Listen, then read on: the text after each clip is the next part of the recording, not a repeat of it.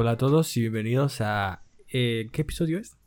No lo sé, güey, creo que es el cuarto, ¿no? El Sí, es cuarto, cuarto o quinto episodio de Vatos Mundanos. Eh, ¿Cómo has estado, Toño? ¿Qué, ¿Qué motiva la semana? ¿El COVID? ¿Qué tal, amigo? Pues bien, pues creo que dentro de lo que cabe estoy, estoy bien, estoy tranquilo. Eh, un poco enfermo del estómago. eh, no, no lo he cuidado mucho, así que ando un poco mal de, de eso. Pero bien, yo creo que bien. Eh, recientemente pude tener como eh, la oportunidad de, de ver a mi novia eh, y platicar un poco con mi, con mi psicóloga, así que todo está all right. Aunque sí, ya un poco como que ya me pegó, ya estoy un poquito hartándome de, de estar encerrado, de estar aislado y estar así. Pero bien dentro de lo que cabe, ¿no? Dentro de los parámetros que, que implica estar encerrado. ¿Y tú, amigo? ¿Cómo has estado? Pues, pues igual que tú, supongo que puedo estar peor. Siempre se puede estar peor. Estoy, estoy muy feliz porque eh, subí un último episodio de mi podcast y a la gente le está gustando bueno, ¿eh? mucho. Le está gustando mucho ese episodio. Y este, ¿qué más? Y acabamos de tener una conversación bastante interesante, ¿no? Muy interesante. Con eh, una persona de internet que quién sabe quién, quién habrá sido y de lo cual vamos a tratar este, este episodio, ¿no es Este así? episodio va a estar, estar interesante. Sí, este episodio va a estar bastante interesante. eh, no sé si quieras hablar de otro animal que te cague. Eh, otro animal que me caga, güey. Eh, ¿Cuál fue el pasado? Los koalas, ¿no? Ujú. Eh, otro animal que me caga es el panda, el oso panda, güey. Me caga mucho el oso panda. Sí, ya, habíamos hablado de que el oso panda camina solito hasta su propia extinción. Sí, y- es muy, muy estúpido el oso panda. Y. mm, pues ya yo creo que sí, podremos dejarlo de que me caga el oso panda ya después. No, creo que también el pasado dije, dije por qué me cagaba el oso panda, ¿no? Sí. Eh, me estoy quedando sin animales que odio, pero hay más, estoy seguro de que hay más. Entonces, este. Eh, sí que no, podemos pasar ya al, al tema principal, porque sí nos acaba de pasar algo muy. Sí, no, este, muy este episodio es improvisadísimo. Eh, Bueno, no, no improvisado, pero no estaba planeado como los otros.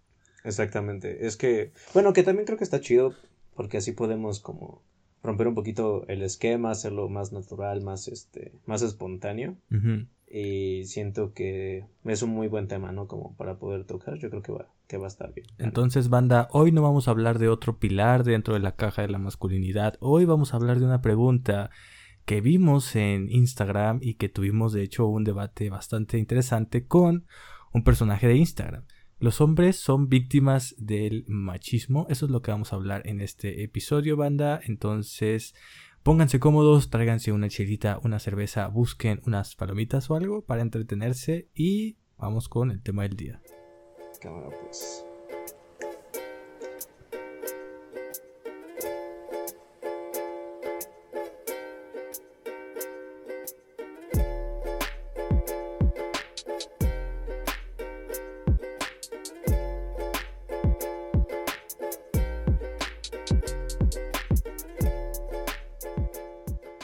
Pues bueno, eh, vamos a ponernos un poco en contexto eh, cómo, cómo fue esta situación.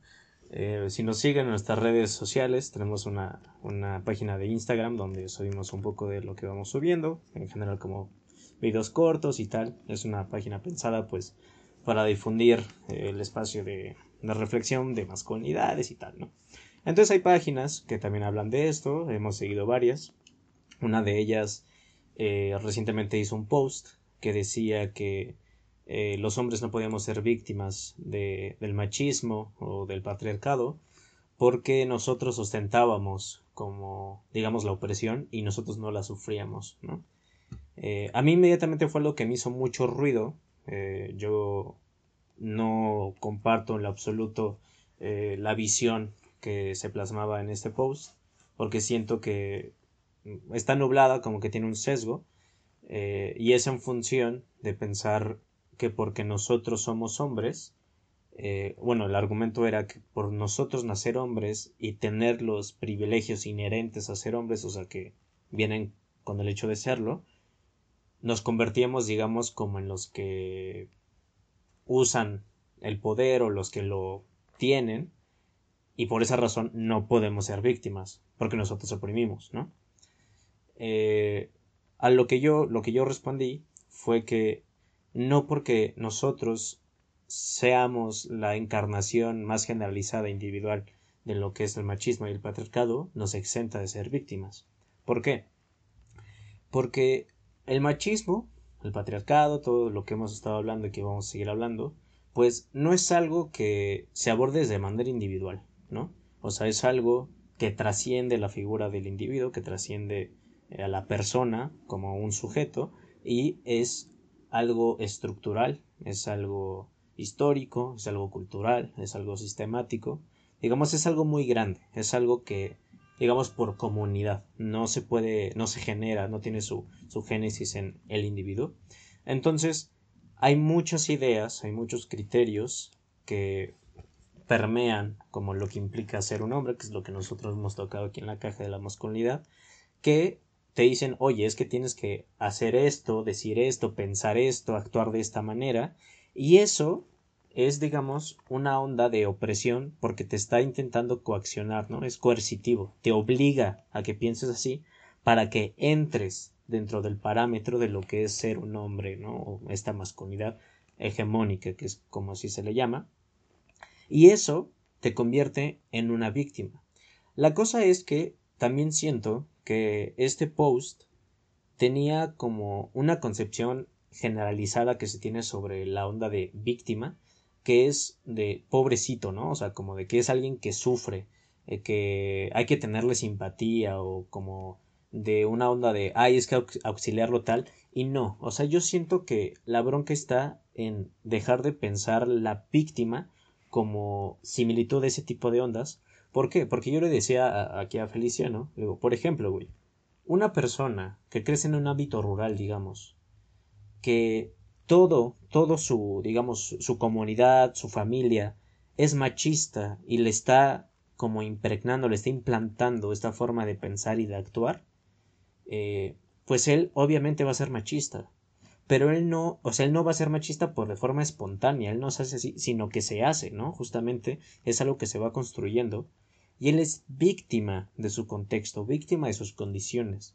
Eso no quita que esta persona pueda y efectivamente siga reproduciendo el machismo, que siga teniendo como estas implicaciones de, eh, pues no sé, de ser violento, de caer en los roles, de ser homofóbico, tal, pero que sigue siendo una víctima, ¿no? Digamos, por ejemplo, güey, un, ejemplo muy accesible que acabamos de ver, la onda de, del asaltante de la combi, y no vamos a andar mucho, pero hay mucha gente que dice, es que, o sea, él está jodido, ¿no? O sea, no saben lo que lo orilló, y es como, sí, él es víctima de ser una persona marginada, tal y tal y tal, y eso no quiere decir que lo que hizo está bien o que se justifica para nada, pero él es víctima de un contexto, así como los pasajeros son víctima de otro, y de la acción, ¿no? Que fue el intentar robarles. Así lo mismo con, con esta onda del machismo.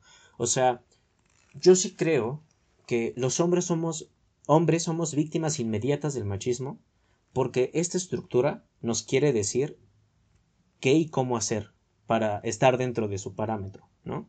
Pero eso no es, o sea, no somos la víctima igual que lo que son las mujeres.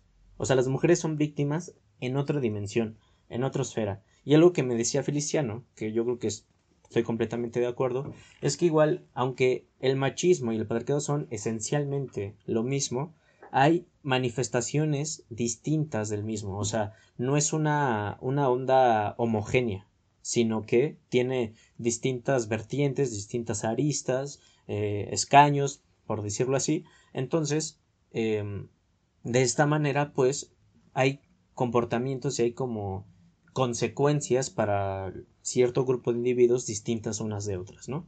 Como yo, retomando el ejemplo, decía como, por ejemplo, un hombre homosexual puede ser machista y aún así va a ser atacado por no ser heterosexual.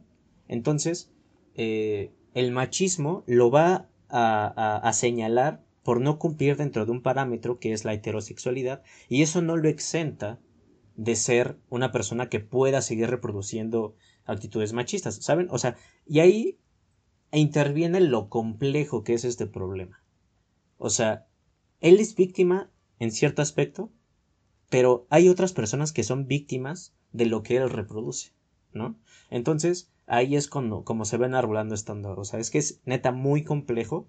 Y bueno, esta, esta, esta página eh, nos comentó es que incluso esto, a lo que tú le llamas víctima es consecuencia de tu privilegio. Su premisa era que porque nosotros nacemos hombres y tenemos ciertos privilegios y ciertas eh, cosas a favor por el hecho de nacer eh, hombres, eso implicaba que se nos quitaba absolutamente eh, la onda de poder ser víctimas. Y yo creo que no. O sea, yo sí estoy como muy de, muy desacuerdo con eso. Los invitamos incluso a participar en esta onda. Eh, no, lamentablemente no quisieron, pero pues este, por ahí andaba la premisa. ¿Tú qué piensas, Feliciano? ¿Cómo, ves cómo estuvo este, este, este movimiento? Pues sí, eh, como, dice o sea, como dices tú, genuinamente yo creo que tenían pues una visión bien cortita, ¿no? O sea, como muy cortita sobre, sobre eh, estos privilegios, ¿no? Yo creo que en estos episodios hemos hablado de que ser hombre, claro que tiene privilegios, ¿no? Y en ningún momento creo que queremos decir que ser hombre está muy triste, y está muy feo, no. Ser hombre conlleva privilegios, por el simple hecho de nacer conlleva privilegios. Pero creo que en estos episodios hemos hablado de cómo eh, el, crearse, eh, ellos, de hecho esta misma página tiene un, un, un, este, un post que me gustó mucho que dice, hombre se nace y se hace. Pues sí, efectivamente, tú naces siendo hombre, pero te van conformando, te van construyendo como hombre. Y cuando te van construyendo como hombre, es cuando te das cuenta de que ahí te empiezas a dar de topes que ni siquiera estás consciente de estos topes, ¿no? Eh, y en estos, estos son los episodios en los que hemos hablado. El hecho de no poder pedir ayuda a los demás. El hecho de, por ejemplo, tener que siempre ser fuerte, tanto mental como físicamente, o por lo menos siempre aparentar ser fuerte mental y físicamente, o el hecho de estar obligados a ser atractivos, porque no es una opción. Los hombres exitosos se nos enseña que son los hombres atractivos. O sea, eso yo creo que nos, yo creo que lo olvidamos en el episodio pasado decir, pero ¿por qué es importante ser atractivos? No nada más es por vanidad, es porque representa ser un hombre exitoso, estar bien vestido, es ser atractivo, ¿no? Pero ¿cuál es el punto? El hecho es que tenemos que cuidar nuestra forma de vestir, nuestra forma de ser y nuestra forma de este cómo nos presentamos en sociedad sin que se note que lo hacemos. Esos son al final golpes o topes que no estamos conscientes pero que están ahí y que como hemos dicho miles de veces estos topes siempre terminan desembocando en eh, machismo y en violencia no entonces eh, algo que yo que yo genuinamente creo y que yo le dije a Toño pues es que todas las ciencias sociales todos los fenómenos sociales no son homogéneos. O sea no podemos decir existe un solo tipo de machismo. Existe una sola víctima del machismo. No, ah, hay machismo y eso es, claro, súper obvio y súper real. Hay machismo que es mucho más, eh, que se presenta mucho más hacia las mujeres y hay un machismo, digamos, hegemónico, vamos a ponerlo así, un machismo que es mucho más común que todos los demás. Pero eso no significa que no hayan otros tipos de machismos, ¿no? Yo, por ejemplo, les recomiendo mucho el libro de, de José Agustín cuando habla de la contracultura, porque él lo que te dice es que está mal, primero que nada, pensar que existe un solo tipo de contracultura, cuando existen muchos tipos de contraculturas y cada contracultura corresponde a su contexto, ¿no? y es lo mismo que dice Toño, pues sí, somos víctimas, víctimas que también tenemos mucho que ver con nuestro contexto, pero víctimas sí, así como las contraculturas, todas son diferentes, pero todas son contraculturas, pero todas diferentes, ¿no? Si ustedes ven, por ejemplo, textos que hablen sobre los movimientos de los 60, se van a dar cuenta de que no usan el término juventud, usan el término juventudes, porque no se puede englobar a la juventud en un solo concepto, ¿no? O sea, yo creo que de la misma manera es erróneo creer que existe un solo tipo de machismo. Yo le decía a Toño, por ejemplo, el machismo que sufre una muchacha, una mujer, por ser mujer, no va a ser el mismo que sufre un chico homosexual, ¿no? Porque si bien él es hombre, y en teoría nace con estos privilegios por ser homosexual, pues se le recrimina de cierta manera, ¿no? En este caso también siento que no es lo mismo el machismo que sufren las mujeres, el machismo que sufren los homosexuales, por ejemplo, y el machismo que sufren los hombres. Claro que el machismo que sufren los hombres está, digamos, en una proporción infinitamente más baja que el machismo que sufren, por ejemplo, las mujeres, ¿no? Es muy difícil, eh, bueno, es mucho menos común que el machismo entre hombres desemboque en asesinatos o muertes o cosas así. Supongo que sí ha, supongo que sí ha pasado, pero creo que es menos común que, por ejemplo, los feminicidios y ese tipo de cosas. Lo que trato de decir es que aunque esté desproporcionado, sigue ahí, ¿no? O sea, no por eso no somos víctimas, no. No por eso hay que decir no somos víctimas. Y es precisamente cuando nos damos cuenta que somos víctimas, que nos interesa cambiar la situación, que nos interesa cuando nos damos cuenta de que las cosas no están tan chidas, ¿no? Que los privilegios que tenemos conllevan cobros o pagos a los cuales nunca hemos aceptado y que están muy de la verga, solo porque la sociedad nos dice que así tiene que ser. Ahí es cuando empiezan a cambiar las cosas. Ahí es cuando Toño y yo decidimos hacer este podcast. Y ahí es cuando muchos, muchas personas allá afuera les interesa cambiar su masculinidad, ¿no? Entonces, el hecho de decir, no, es que tú no puedes hablar de esto, tú mm, quítate de aquí, tú no eres víctima, ahí es cuando siento que eh, más que separatista me parece una visión muy reduccionista, ¿no? Separatista o no, eso no importa. Aquí lo digo porque seguramente alguien lo va a pensar, ah, eso es separatista, eso no, no, no es lo importante aquí, lo importante aquí es que creo que es una visión muy pequeña de un problema que, como dice Toño, no nada más es complejo, sino que es tan complejo que tenemos siglos y no nos hemos dado cuenta, ¿no? O sea, no sé si ya dije esta cita muchas veces, pero por ejemplo, cuando Dayo habla sobre...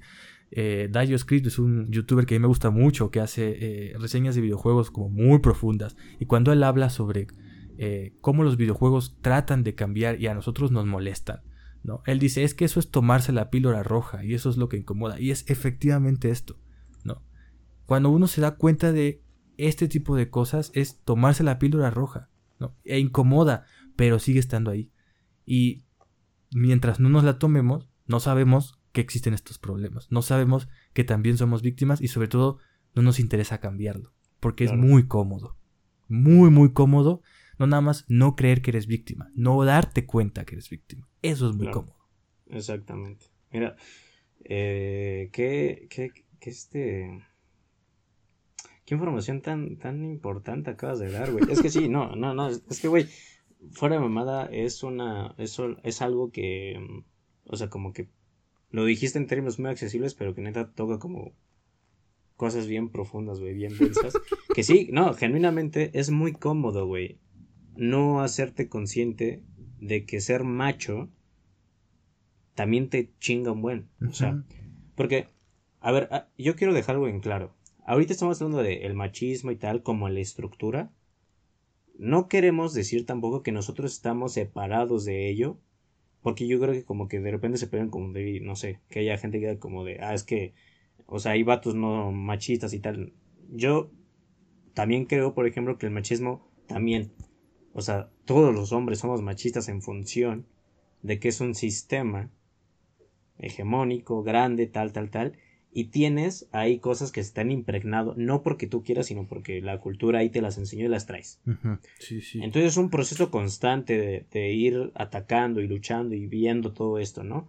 Pero la cosa es que dentro del machismo, incluso nosotros como machistas, de este tipo de cosas, sufrimos por esas mismas condiciones de machismo, ¿no? Ahora, por ejemplo, algo que decía Félix, que era en esta onda de a nosotros matan y tal, Estoy de acuerdo en esta onda de que, por ejemplo, las mujeres las matan por el hecho de ser mujeres, y es una realidad banda. Eh, hay gente que dice como, no, no, no, genuinamente pasa, eh, tiene incluso hasta su porción estadística y eso te habla de la magnitud del problema. Eh, por ejemplo, un problema que veo muy recurrente en, en, cuanto se menciona esto es que muchos hombres dicen es que a nosotros nos matan 10 veces más que a las mujeres, ¿no? En tema de violencia. Y es como de sí, o sea, en términos eh, numéricos, es cierto, mm, la proporción de asesinatos de mujeres y hombres es de 1 a 10. Eh, por cada mujer que matan, sí, matan a los hombres. Pero la cosa es que hay que revisar las razones por las que matan a, por las que nos matan a nosotros, por las que morimos nosotros. Eso yo voy a decir, también es culpa del machismo. El que nosotros, por ejemplo, las razones por las que nosotros nos matan más tiene que ver más con eh, riñas, eh, por ejemplo, como problemas familiares, narcotráfico, en general como violencia resultante de, de la delincuencia y en general. Entonces, somos objetivos más, eh, más recurrentes ajá, sobre este tipo de cosas, pero esto es una cuestión inherente de, también del machismo. O sea, y ahí somos víctimas, pero en esa función específica. No porque las mujeres, digamos, en su conjunto, como comunidad, nos estén, por ejemplo, matando por ser hombres, cosa que sí hacemos nosotros sobre ellas. Y hablo de nosotros hablando en términos de, o sea, porque no estoy diciendo que yo soy un asesino ni que Félix lo sea, pero estamos hablando como en términos de, de pues, del sistema, ¿no? Entonces, eh, ahora, eso es a lo que yo vuelvo, vuelvo como a reiterar, son dimensiones distintas de lo que implica ser una víctima. O sea, a las mujeres sí les da miedo salir a la calle porque un cabrón, no sé, la vea y se siente con el poder de subírsela, güey, llevarla a un lugar, violarla y matarla. A mí, si yo salgo a la calle, por ejemplo, es algo que se menciona, a mí no me da miedo que me violen, a mí me da miedo que quizá me quieran asaltar y me pongan una putiza. ¿No? O sea, yo no, neta, genuinamente yo no me voy saliendo a la calle preocupando por si me van a violar. O ese tipo de cosas. Eso no quiere decir que yo no sea víctima de la violencia, por ejemplo, de la delincuencia, ¿no? Pero son estratos distintos y eso es a lo que yo me estoy refiriendo, ¿no?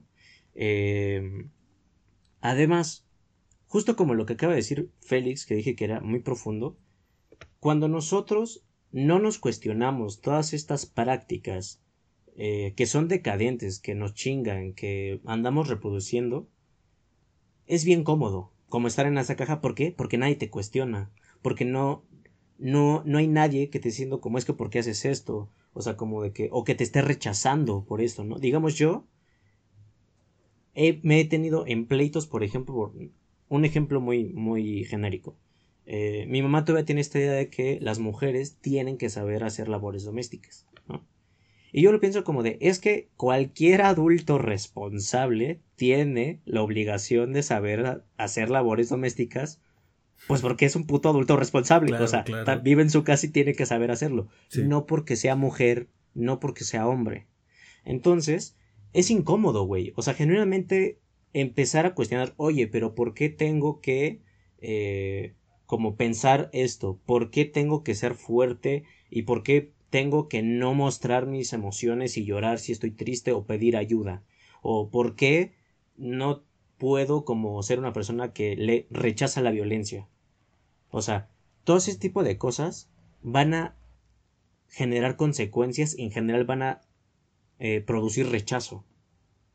Entonces, sí, totalmente, es bien cómodo quedarse dentro del esquema, quedarse dentro del molde de, de, de estas, estas zonas del machismo. Y cuando tú te lo cuestionas, neta que, que te rompa, te rompe como muchísimos paradigmas, pero además es incómodo. Y no solo para ti, sino para los demás, ¿no?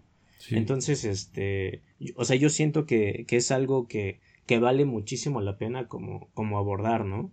Porque, como ya dije, quizá lo estoy redundando mucho, pero creo que sí quiero que quede muy claro. Sí somos víctimas, pero eso no quiere decir que nos exente de, de, hacer cosas con la... Ajá, exacto, o sea, tenemos nuestra responsabilidad y hay cosas que nosotros no controlamos. O sea, nosotros, yo decir, todos los hombres nacemos machistas no porque queramos, sino porque el sistema es machista, ¿no? Eso no quiere decir que no podamos dejar de serlo. Y es algo que al inicio de la conversación, antes de que empezamos a grabar, hablábamos Félix y yo. Ya no se trata tanto, y esta es una onda que yo he visto muy generalizada, no se trata de decir quién es víctima y quién no. O sea, no se trata de decir como pobres de nosotros o pobres tal. No, no, no, no. Yo creo que el punto, la cosa más importante en esta situación es qué podemos hacer al respecto. ¿Cómo vamos a atacar esta situación? ¿Cómo lo podemos modificar? Que está cabrón, porque es una onda muy grande. Un individuo no va a poder cambiar un sistema, pero la comunidad sí. Entonces, nuestra chamba es, ok, somos víctimas, ¿qué vamos a hacer al respecto? ¿Cómo lo vamos a cambiar? ¿Qué podemos proponer, no? Yo, por ejemplo, diría que estos espacios de reflexión son un gran comienzo. Empezar a visibilizar estas cosas, empezar a nombrarlas, para poder después atacar, decir, hay que dejar de hacer este tipo de cosas, banda, ¿no? Para que empiece a, digamos, a tener interacción con los demás, empiece como a reproducirse esta, esta serie de ideas en la que decir, oye, ¿por qué tenemos que hacer esto? Y no hacemos esto, tal, tal, tal. Y de a poco podemos ir atacando entonces, sí, a algo que es más grande, ¿no? Dejar de pensarnos, y es algo, por ejemplo, que también me han enseñado de dejen de señalarse los unos a los otros y señálense a sí mismos, ¿no? O sea, hay que mirar a nosotros mismos, decir, sí, yo soy víctima de mi, de mi, de mi contexto, pero eso no me exime de responsabilidad, como lo decía Félix. O sea, no porque yo nací en un entorno machista implica que ya es como, ah, yo soy machista porque así crecí en mi familia y ya, ya ni pedo, o sea, así voy a ser y no hay forma de cambiarlo. No, güey. O sea, es como de sí, naciste así y no es culpa eso, pero si eres responsable de una vez que lo sabes, no hacer nada al respecto. Si tú no haces nada al respecto para modificarlo, entonces ya sí es tu culpa, ¿no? Y, y pues eso, yo creo que ese es, ese es el, el, tema, al menos lo que a mí me surgió de esta onda, de esta conversación, porque creo que si bien fue, porque igual fue cortita, no crean que nos echamos acá dos horas, tres horas. No, no, no. no, no, un ratito, sí, fueron como, como que, como media hora, cuarenta minutos. Más o menos, sí. O sea, y no tanto porque fuera mucha conversación, sino porque se tardaba en responder un poquito. Eh, pero sí, o sea, yo creo que va en esa, en esa línea, ¿no?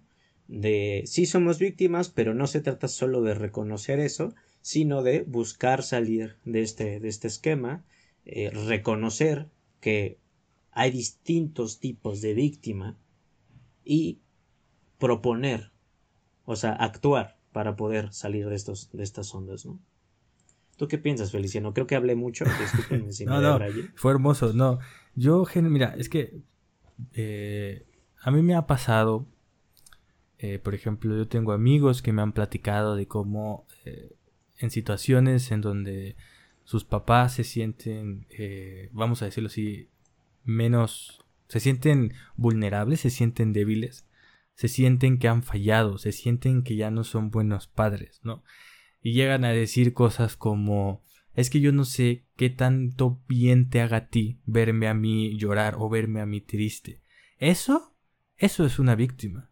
Eso es el hecho de un padre no poder eh, demostrar sus sentimientos ante sus hijos, ¿no? Eh, y sí, exacto, como dice Toño, el ser víctimas en ningún momento quiere decir, ay, pobrecitos, eh, ya de modo, no, para nada. Y lo importante aquí y el debate que queríamos armar con, esta, con este grupo de personas o con esta persona que estaba en Instagram era, bueno, aquí en este debate no es solo decirles si somos o no somos víctimas. A lo mejor la persona que está detrás de este, este eh, Instagram es una persona súper letrada en teoría feminista y machista, y, no sé cuánta teoría hay allá. Eh, y a lo mejor nos cambia de opinión, que puede ser. Así funciona esto, ¿no? Pero el chiste no es nada más decir somos o no somos víctimas, sino, como dice Toño, ok, ¿y luego qué? ¿Qué hacemos después? Cuando fue el, día este, el, 9 de marzo, me parece que fue el paro internacional de la mujer, eh, varios profesores sí se dieron como a la tarea de reflexionar con nosotros, ¿no? Y yo puedo decir que todos estos profesores tienen esta duda en común. Y estamos hablando de gente que no tiene 20 años como yo, tiene 40, 50 años y que en teoría están un poquito más ilustrados, ¿no? Eh, tienen esta misma pregunta. Ok, pero ¿qué hacemos? No, porque por más movimientos, por más marchas y por más fuerte que las feministas griten, si a los hombres no les interesa cambiar a ellos, a nosotros, si no nos interesa cambiar a nosotros, no damos ese paso, nadie lo va a hacer. ¿no? Eh, y, si Ana, y, esto no quiere decir que, que lo que hagan nos funcione o lo que hagan nos sirva, no, no, para nada. Pero al final, a lo que trato de decir es que sí tenemos un papel, y es este, es hacer estos espacios, es hacer este, eh, estos momentos, platicar con tus amigos, yo tenía un profesor que nos decía es que yo me di cuenta de esas actitudes que tenían algunos compañeros y les dejé de hablar. O eh, ese tipo de acciones son las que precisamente se muestra que estamos tratando de cambiar, ¿no? Y, y, repito, es muy cómodo, es muy cómodo no darse cuenta de que no somos víctimas y que el sistema nos jode a todos. Y cuando digo a todos, es a todos. Es muy cómodo no darse cuenta pero es que hasta que no te, hasta que te das cuenta es cuando ya puedes cambiar. Porque como hemos dicho muchas veces aquí, si los problemas son difíciles de solucionar cuando no tienen un nombre, son imposibles de solucionar, jamás se van a solucionar. Entonces, eh, sí, creo que hubiera sido muy enriquecedor que pues, esta persona se hubiera acercado y nos hubiera dado su opinión. Eh, no lo hizo.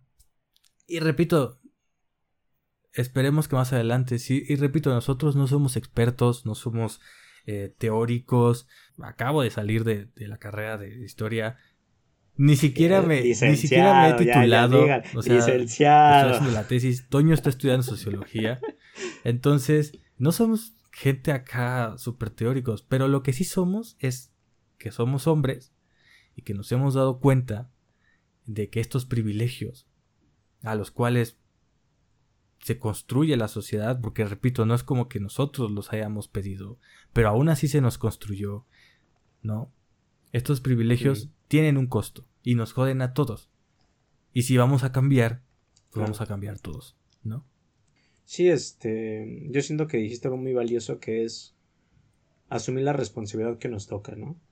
Yo la neta mucha banda le veo como de es que por qué las mujeres no piden por esto, no hacen lo otro y es como de, güey, es que por qué chingados te esperas a que alguien más exija lo que a ti te lo que tú consideras que está mal. Hay que hacerlo por nosotros mismos, ¿sabes? O sea, banda, eh, de nuevo, es bien sencillo señalar al otro. Neta que es bien fácil. Hay que empezar a señalarnos a nosotros mismos. Y a empezar a incomodar, a incomodarnos. Algo que yo voy a confesar que a mí me pasa. A mí me cuesta mucho trabajo decirle a la banda este tipo de cosas como que no me cae en gracia, no me gusta. Por ejemplo, cuando hacen comentarios, qué sé yo, güey, como no sé, como chistes este machistas, pero que ya es como de, güey, es que no está gracioso, güey. O sea, neta no es divertido. Me cuesta trabajo decirles, güey. O sea, como que muchas veces siento como de, pues al chile mejor me callo y ni le sigo el, el ruedo. Pero la neta es que eso es solo testiguar algo. O sea, es jodido. Neta que es jodido. Pero hay que empezar a hacerlo. O sea, yo me acuerdo de alguna vez que salí con unos compas y andaban hablando de que eh, un vato era virgen a los treinta y algo, no sé qué, y que le contrataron a una trabajadora sexual, ¿no? Y que pues el güey no quiso y se amputó, ¿no? Y yo fue como, güey, es que ¿por qué chingados querían hacerlo coger, güey? O sea, como que solo para que entrara dentro de su esquema de, de ser vato, pues güey, pues si no que, no, güey, o sea, pues, y tiene todo su pinche derecho de enojarse, o sea, como quiénes son ustedes para andar decidiendo sobre su sexualidad, digamos. Pero obviamente eso cayó, cayó mal, o sea, eso fue muy eh, chocante y todo, y fue incómodo para mí, para ellos. Y pues eso, banda, o sea, es este, es complicado, genuinamente yo creo que es bien complicado, pero es, es, es algo que tenemos que interiorizar y es algo que tenemos que hacer, la neta. Eh, entonces sí, se empieza en esto de visibilizarlo y también háganlo en pasos chiquitos empiece a decirle a su compa, oye, güey, pues la neta no está chido que le chifles a la morra, ¿no? Si va pasando ahí por la calle. O no está chido que pienses que una chica que vive sexualmente activa es puta, güey, ¿no? O sea, empieza a dejar de pensar así y empieza a cuestionarte este tipo de cosas.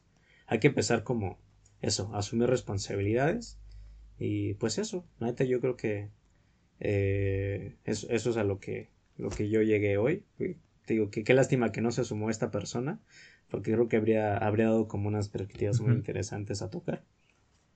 Pero pues ya habrá oportunidad, banda. ¿no? Yo creo que dentro de todo este, este capítulo está muy chido porque es este, eso es más, es más espontáneo, no tan así como con el parámetro del, del pilar que vamos a seguir tocando. Em, pero pues eso, yo siento que salió bien y salió, salió chido esta, esta plática. Y esta Seamos mejores personas. Solo es eso.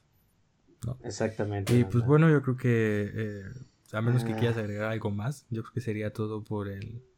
Pues no, amigo, yo creo que ya podemos pasar a las conclusiones. Entonces, pues vamos a eh, las conclusiones, banda.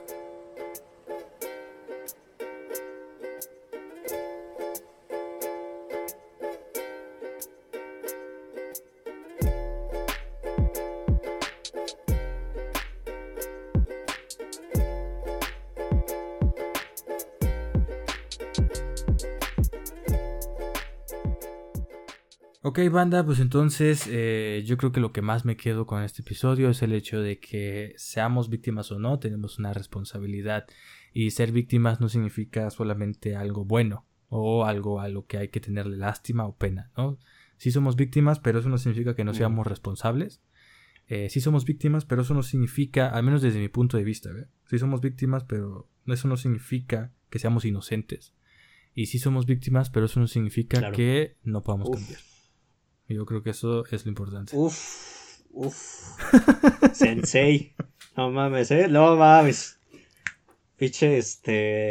Platón se queda pendejo, güey, la neta. No, güey, está buena, güey, está buena, está buenísima. Es más, güey, yo la vamos a postear en, la lista, güey. Este, que seamos víctimas no quiere decir que seamos inocentes. Porque genuinamente está chida, güey. Eh, implica muchas cosas, está muy buena. Em, pues eso, banda. Yo creo que lo dijo Félix. Eh, ser víctimas no nos convierte solo en, en algo como desvalido, ¿no? Como en algo al que nada más estamos oprimidos y tal, ¿no? Para nada. Eh, somos víctimas, sí, pero también hay que actuar, ¿no? O sea, hay que ocuparnos de lo que podamos hacer, hay que tomar responsabilidad y empezar a tomar conciencia y acción, que es, es, lo importante. Y pues yo creo que hay muchas maneras de hacerlo. Espero, espero genuinamente que de a poquito este espacio se vaya diversificando, se vaya haciendo más, este, un poquito más conocido entre vatos y que podamos como de a poco ir, ir atacando estos pedos, ¿no? Que son muy grandes. Y pues nada, para la recomendación de, del día de, de hoy está el libro de, mm, de Félix que mencionó ahorita en el, en el desarrollo. De, ¿Cómo se la, llama? La contracultura este, Agustín. De José Agustín. Digo, mm. eh, no tiene mucho que ver con masculinidades y todo, pero creo que es un muy buen ejemplo de cómo los fenómenos sociales pues, no son para nada homogéneos y que está muy mal tratar de estudiarlos y analizarlos como eso, como un movimiento homogéneo porque no, no lo son, no se puede decir eso. Y pues nada, esperamos que les haya gustado este episodio, creo que bueno a mí me gustó bastante y eh, síganos en nuestras redes sociales. Recuerden que estamos en Anchor, estamos en Spotify, en Apple Podcast y en una serie de podcasts más que no nos recordamos. Pero eso estamos en Instagram como Vatos Mundanos, en Facebook también y en Twitter estamos como Mundanos Vatos. Y pues nada, banda, espero que les haya gustado mucho este episodio y nos estaremos viendo el la siguiente semana. Cuídense, un saludo.